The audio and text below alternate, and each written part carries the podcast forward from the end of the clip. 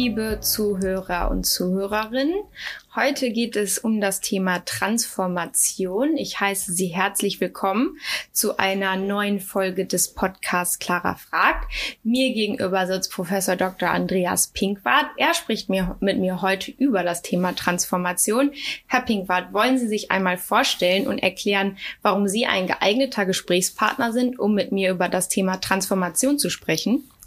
Ja, mein Name ist Andreas Pinkwart. Ich habe die große Freude, das Ministerium für Wirtschaft, Innovation, Digitalisierung und Energie äh, zu leiten. Und zur Energie gehört auch der Klimaschutz. Äh, und das hört sich jetzt sehr kompliziert an, macht aber vieles im praktischen Alltag einfacher. Denn worum mhm. geht es? Wenn es um Wirtschaft geht, geht es um die Menschen im Land. Es geht um eine gute Versorgung, Wohlstand und um gute Arbeitsplätze. Damit wir die auch in Zukunft erhalten können und sichern können, brauchen wir Innovation. Zur Innovation mhm. gehört die Digitalisierung, gerade ja. in unseren Zeiten. Und wir brauchen natürlich Energie, bezahlbare und möglichst klimafreundliche Energie. Da sind wir schon beim Klimaschutz. Insofern greifen die Themen ineinander.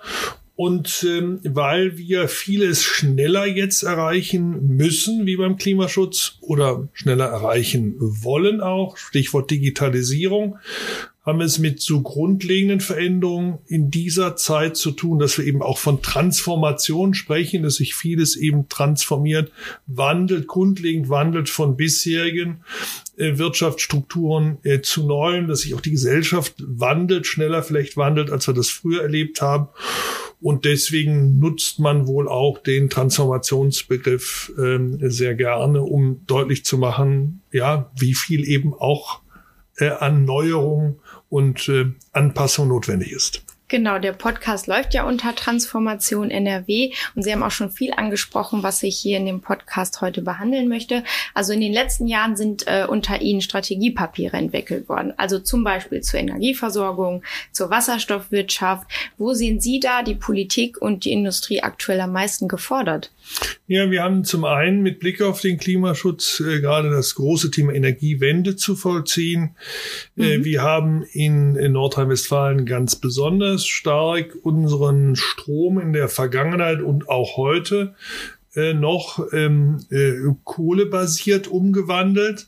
Das äh, ist äh, auch den Gegebenheiten äh, geschuldet, dass es hier über lange Zeit Steinkohle gab, die gefördert werden mhm. konnte und immer noch Braunkohle gibt, die man sehr wirtschaftlich hier äh, fördern, nutzen kann. Ja. Und äh, das hat zu einer sehr sicheren Versorgung geführt und auch zu einer sehr bezahlbaren, aber eben leider einer zunehmend für das Klima sehr schädlichen Energieumwandlung. Und deswegen ist es ja das große Ziel, den Energiesektor möglichst schnell äh, aus der kohlebasierten Verstromung zu überführen in einer Verstromung, die ganz wesentlich auf erneuerbaren Energien aufbaut. Hier hat mhm. Nordrhein-Westfalen noch wichtige Fortschritte in den letzten Jahren erzielen können beim Windausbau, bei der Photovoltaik.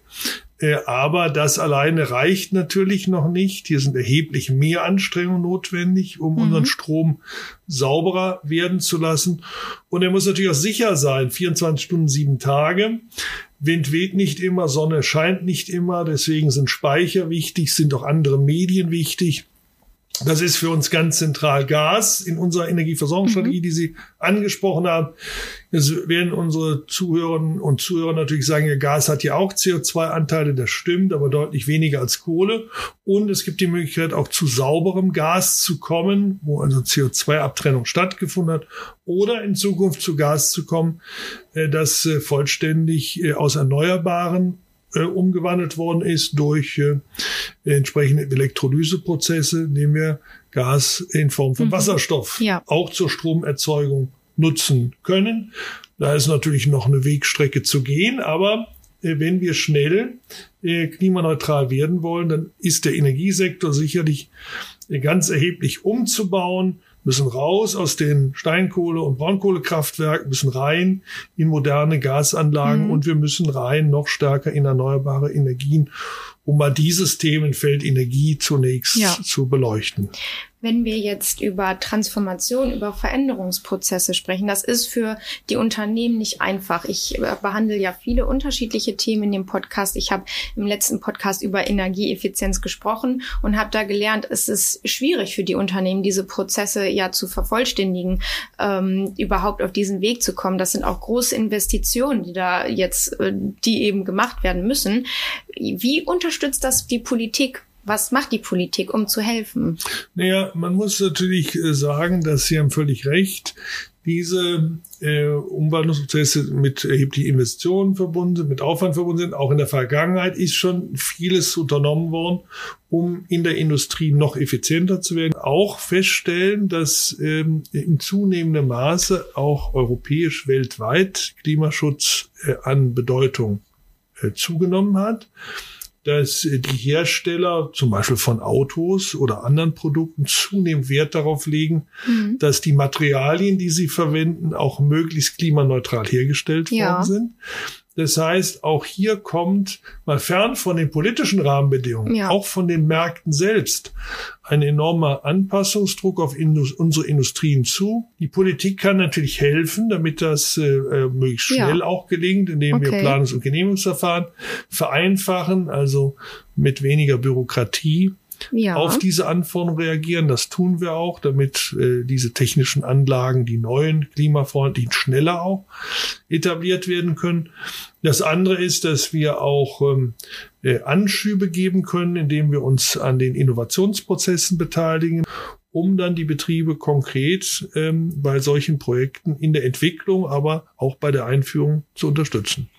Ich würde gerne einmal wissen, wenn wir über Transformation sprechen, was ändert sich denn im Sinne der Transformation für Bürger? Also wie spüren wir denn die Transformation der Industrie? Können Sie da ein Beispiel geben? Ja, da, da will ich ein Beispiel geben. Bleiben wir bei der Mobilität. Ja. Hier sehen wir ja als äh, Automobilland Deutschland wir sind ja das klassische Autoland der Welt ja. äh, und lieben ja alle Autos, so viele lieben sie zumindest mhm. und mögen sportlich und leistungsstark.